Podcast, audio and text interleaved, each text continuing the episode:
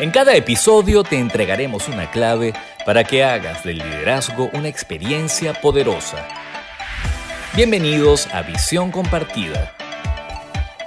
Hola, ¿cómo están? Bienvenidos, bienvenidas a un nuevo episodio de Visión Compartida, el episodio número 21. Soy Lucía Galote y el tema de hoy es ¿Pueden los problemas de comunicación convertirse en peldaños para el éxito de las relaciones?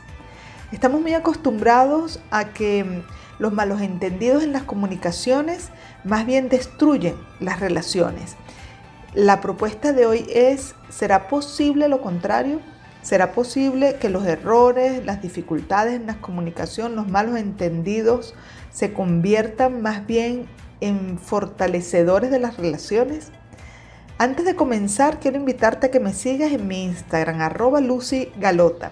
Y así vamos a poder estar en contacto. Si te gustan estos temas de psicología y liderazgo, allí vas a encontrar eh, posts y vas a encontrar videos que te pueden ampliar este tipo de información y te puedes comunicar conmigo por el privado, dejarme comentarios y tus dudas, tus preguntas y con esto me ayudas muchísimo a yo poder eh, ir em, creando mayor contenido que responda a tus inquietudes particulares. Para comenzar con el tema, vamos a poner la lupa en cómo nos comunicamos con los demás y qué interfiere, qué está en juego cuando nos estamos comunicando con los demás. Pero cuando nosotros nos interrelacionamos con las demás personas, estamos lidiando con nuestras propias dificultades de comunicación, con nuestros paradigmas y mapas mentales, con nuestro ego y con el nivel de conciencia que tenemos en el momento en que estamos manteniendo ese contacto, esa interrelación. Pero eso no es lo único que está en la fórmula. Eso hay que multiplicarlo por 2, por 3 o por 4, dependiendo de la cantidad de personas que estén allí interrelacionándose, porque en la fórmula entra también las dificultades de comunicación del otro, lo que el otro entiende de lo que yo dije, lo que el otro responde en función de lo que entendió, lo que yo entiendo de eso que el otro dijo. Entran en juego también los mapas mentales y los paradigmas de la otra persona, el ego de la otra persona, el nivel de conciencia de la otra persona para el momento en que nos estamos comunicando. Entonces, como vemos, comunicarse es un proceso complejo, no es sencillo. Nos lo explica muy sencillo en el colegio. Tiene que haber un emisor, un receptor, un mensaje, un canal, pero dejan por fuera todo lo que son el contenido inconsciente, que es la mayoría de las veces es el contenido mayor que está presente cuando yo me estoy comunicando con la otra persona. Lo que desconozco de mí misma en relación a eso que está en juego en la comunicación y lo que desconozco del otro también y lo que el otro desconoce de sí mismo, es decir, todo el material inconsciente que está presente cuando nos estamos comunicando. Así que comunicarnos bien no es solo hablar y escuchar, sino que es todo un acto de conciencia. El primer acto de conciencia en el proceso de comunicación tendría que ser despertar mi deseo personal de hacerlo bien. Y eso implica asumir que yo soy el responsable de que la comunicación dé buenos resultados. Pero a pesar de yo tener las mejores intenciones de obtener buenos resultados en la comunicación, como no somos máquinas, sino que somos humanos y tal como lo dije hace un rato, el material inconsciente está en juego cuando estamos relacionándonos con los demás, ¿ok? Las posibilidades de equivocarnos siempre va a estar presente, de malentendernos, de malinterpretarnos. Entonces, ¿cómo a pesar de esos tropiezos, poder salir con la relación más fortalecida. ¿De qué depende? Para crecer, aprender y evolucionar mientras nos comunicamos con los demás a pesar de equivocarnos. ¿Quieres saber los errores más frecuentes de los líderes en las empresas? Escucha con atención los imperdonables del liderazgo. Los imperdonables del liderazgo de este episodio quiero contarles algo que me pasó a mí recientemente. Y es que estaba yo queriéndole transmitir a, una amiga con la que estoy desarrollando un proyecto una, una idea con la cual yo estaba muy entusiasmada y entonces yo le dejo un mensaje de voz por WhatsApp y mm, bueno, veo que ella no me responde al momento, pasaron varias horas y resulta que cuando me responde, ya yo solo le dejo el mensaje en la mañana, ya me responde en, en la tarde, al final de, a final de tarde, ella lo que me responde no cuadra con lo que yo estaba esperando de respuesta. Yo, mm, ella este, me dice algunas cosas que yo no entiendo y en función de eso que yo no entiendo, yo le respondo también el mensaje y en un momento determinado de esa conversación de locos nos dimos cuenta que estábamos eh, poniéndonos impacientes ambas y que estábamos totalmente confundidas en lo que yo quería decir y en lo que ella estaba escuchando de lo que yo quería decir y lo que yo respondía generaba más confusión. Entonces, en relación a eso, dijimos, bueno, ok, ya va. Dijo ella, sabiamente, vamos, vamos a poner un parado aquí y demos un tiempo para aclarar nuestras ideas, porque estamos muy confundidas y estamos confundiendo a la otra persona. Ok, hasta aquí dejo el imperdonable. El imperdonable en este momento es haber avanzado en la conversación entre un error y otro. El, error eh, fue haber dejado un mensaje inicial tan confuso y el error de ella fue haber respondido sin haber aclarado y el error mío fue haberme impacientado y contestado desde la impaciencia. Y aquí cometimos todos los imperdonables que no se deberían haber cometido o que se podían haber eh, evitado. ¿Ok? Pero bueno, como dije hace un rato, los problemas de comunicación a veces son inevitables eh, o a veces nos agarran de una manera que estamos en automático y, caemos en ellos. ¿okay? Este cuento lo voy a terminar en los aciertos del liderazgo. Allí viene el final de la, de la historia. Acabas de oír los imperdonables del liderazgo. Cada situación, cada reto, cada desafío que nos presenta el día a día tiene la semilla que nos ayuda a evolucionar, a aprender, a avanzar, a progresar. Pero esto sucede siempre y cuando estemos dispuestos a darnos cuenta de nuestros comportamientos, de aquellos que están acertados y de aquellos que están equivocados. Y frente a los comportamientos equivocados, estemos dispuestos a asumirlos, a analizarlos y a darnos cuenta en qué fue lo que fallamos, qué de ese comportamiento estaba equivocado y querramos y tengamos la intención de asumirlo y corregirlo, de aprender para no volverlo a hacer o para estar atentos para que en las próximas oportunidades actuar de una manera diferente y poder corregir y crecer en ese aspecto particular. Aquí que estamos hablando de la comunicación, pues no volver a cometer esa equivocación no volver a caer en, las trampas del ego, de, victimizarnos y de pensar que el otro es el que estaba equivocado y que el otro es el que tenía que corregir, que yo lo hice correcto y que si el otro no se hubiese equivocado, esto no hubiera pasado. Pues resulta que cuando nos estamos relacionando con otra persona, veámoslo aquí desde el vínculo laboral como líderes, si hay una falla en la comunicación, en, en esa falla han participado los dos y cuando no funcionas desde el nivel de conciencia en el que estás dispuesto a darte cuenta, a asumir tus equivocaciones, a aprender y a corregirlo, implica que tú vas a estar preso constantemente de la victimización y de querer que sea el otro que cambie. Por lo tanto, eso se va a convertir en un círculo vicioso que siempre te va a arrastrar hacia el barranco del sufrimiento y de eh, ser cada vez peor en el proceso de la comunicación, porque entonces nadie está asumiendo, nadie está corrigiendo y los errores se van a perpetuar y van a ser cada vez, cada vez peores. Y se van a perder las oportunidades de crecer y de fortalecerse la relación que están escondidas detrás de los malos entendidos y de, la, y de los errores en la, en la comunicación. Entonces, en vez de aprovechar esas oportunidades, cada equivocación se convierte en un horror, en un, eh, en, un hecho que más bien genera dolor y sufrimiento. Entonces, si quieres aprender un poco más de este tema sobre, sobre las llaves del infierno, que así lo llamamos en ese episodio, te invito a que escuches el episodio pasado que se llama ¿Eres un buen líder para ti mismo?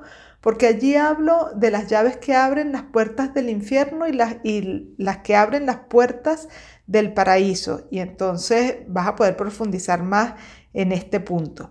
Entonces, tú quieres realmente que las equivocaciones que son muy posibles que sucedan en la comunicación sean una fuente de fortaleza, entonces tienes que comenzar por entender que si hay un error o una mala interpretación o una equivocación en la comunicación, tú formaste parte de ella y tú tienes elementos allí que asumir, que analizar para poderlos corregir. Si no asumes esa actitud, lo más seguro es que vuelvas a cometer la misma equivocación. La actitud correcta en el líder produce resultados excelentes. A continuación, los aciertos del liderazgo. Ajá, los aciertos del liderazgo de esta semana es la continuación del caso que les comencé a contar en Los Imperdonables. Nosotros entonces nos dimos un break del fin de semana, eh, esto pasó un viernes, y entonces en, en, mi caso yo me dediqué a analizar qué había pasado. Y en el caso de ella también, y me di cuenta porque, bueno, cuando nos comunicamos el lunes, ambas veníamos con una actitud totalmente diferente. Yo eh, analicé los, los mensajes y me di cuenta que mi mensaje había sido muy confuso, que era fácil malinterpretarlo y que además me había impacientado cuando sentí que me habían malinterpretado. Y esos dos elementos generaron ruidos, equivocaciones, malentendidos en la, en la comunicación.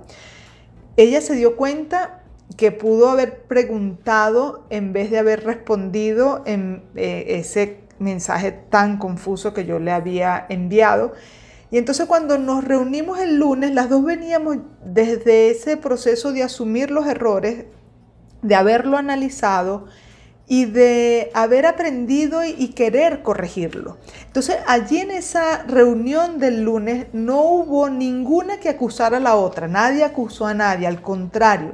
Ambas dijimos fue mi equivocación, ambas pedimos disculpas, ambas dijimos, bueno, no debió haber hecho esto, yo no debía haber hecho esto, si hubiese hecho esto hubiese estado mejor. Entonces, eh, bueno, fue muy interesante porque ella dijo algo muy sabio, ella se caracteriza por ser muy sabia en sus comentarios, ella me dijo, bueno, aquí estamos aprendiendo, aquí estamos afinando nuestra manera de comunicarnos, aquí estamos buscando la forma de ser mejor frente a cada desafío. Y yo hoy día digo, después de esta experiencia, que mi relación con mi amiga y mi compañera de trabajo es mucho mejor que antes de que nos hubiésemos equivocado. Entonces, esta equivocación nos dio la oportunidad para profundizar y mejorar nuestro vínculo de amistad y nuestro vínculo profesional. Acabas de oír los aciertos del liderazgo.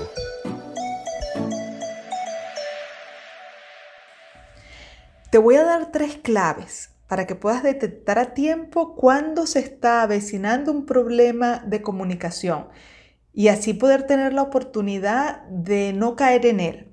No importa después si caes, ahí vamos a ver qué hacer si caemos en, el problema de comunicación, pero el primer punto es evitar caer en él y eso eh, se logra cuando estás muy, muy despierto en cada momento muy atento, muy consciente y si estás constantemente dándote cuenta. A veces pasa que estamos en miles de cosas al mismo tiempo y, la situación nos agarró en automático y entonces, bueno, pasamos por alto todas estas evidencias. Pero antes de que el problema se cree, hay ciertas evidencias que si las miramos a tiempo no sucede el problema. Entonces, la primera evidencia es cuando estás comunicándote con otro y tú internamente te comienzas a sentir afectado por lo que el otro está diciendo. Allí, cuando tú empiezas a sentir una incomodidad interna, préstale atención a esa incomodidad porque si no le prestas atención a esa incomodidad, ese es el impulso primario para ser reactivo. Entonces empieza a darte cuenta de que internamente estás teniendo una incomodidad. Dos, cuando tienes ganas de que el otro se calle para comenzar tú a responder, incluso si ya quieres interrumpirlo para hablar tú. Cuando te entra esa impaciencia de que tú quieres que el otro se calle porque ya tú tienes algo que decir y quieres decirlo ya. Mira ese impulso también. Y tres, cuando sientes la necesidad de defenderte de lo que estás escuchando. Estás queriendo empezar a, decir algo, un argumento a favor de ti, eso es porque te estás sintiendo atacado con lo que el otro está diciendo. Entonces, allí, si tú te detienes, si tienes la eh, alerta suficiente en ese momento, si estás despierto en ese momento, allí lo más aconsejable en, esas tres, en estos tres indicadores es que te detengas y no respondas. Es que puedas mirar internamente eso que estás experimentando dentro de ti para que cuando se calme tú puedas tener una respuesta mejor. Si es posible allí, la gran recomendación es déjame pensar esto que tú me estás diciendo para darte una buena respuesta. Porque ahorita mismo estoy más bien procesando lo que estoy experimentando. Entonces allí esa es la recomendación. Si tú logras evidenciar estos tres indicadores y el ego te lo permite, porque a veces el, ego eh, aparece de primero y cuando uno se da cuenta, pues ya rodó por ahí. Entonces, si logras anticiparte, pide tiempo y este, permítete asentar esas emociones. Si resulta que ya el problema se dio, ¿okay? si, si él te dijo, tú dijiste, él te volvió a decir y ahí se cayó en la mala interpretación, en, el error, en, el malentendido, pues siempre vamos a tener la oportunidad de pedir tiempo, como en el caso que les expliqué en los aciertos, pedir tiempo, decir, vamos a, calmarnos, vamos cada quien a, callarnos en este momento, dejemos un rato sin hablar, hablemosnos mañana, hablemosnos dentro de dos días para asentar esto que estamos conversando, para asentar las emociones y mirar con más claridad. Y en ese interín es muy importante entonces darnos cuenta cuál fue la equivocación que yo cometí principalmente. El otro, si tenemos la suerte y la fortuna de que también se dé cuenta de su equivocación, maravilloso, porque entonces estamos en una relación despierta. Si yo me doy cuenta de mi error y el otro se da cuenta de su error y asumimos ambos y no culpamos al otro, allí estamos en una relación despierta. ¿Ok? Entonces una relación despierta no es una relación perfecta, no es una relación que no se equivoca sino que es una relación que crece en las equivocaciones, que crece porque no está esperando que el otro sea el que cambie, porque no está esperando culpar, que, culpando al otro el otro sea mejor, no. Una relación despierta es aquella relación que es capaz de que cada uno se dé cuenta, asuma sus equivocaciones, analice en qué fue que se equivocó, pida disculpas y aprenda. Y si eso lo hacen los dos o los tres que están involucrados o las personas que están involucradas, pues allí esas, esas relaciones están destinadas a progresar. Entonces, cuando la mala interpretación o el malentendido se dio, dedícate a mirar dónde fue que te equivocaste, asúmelo, pide disculpas, analiza lo que pasó para que no vuelva a pasar, corrige el error. Y de esa manera estarás, como dije hace un rato, destinado a crecer, a evolucionar y a progresar constantemente. Bueno, con esto he llegado al final de este episodio número 21. Espero que te haya gustado. Si fue así, dale like, compártelo, déjame tus comentarios y desde ya estás invitadísimo al próximo episodio. Que estés muy bien, te deseo lo mejor.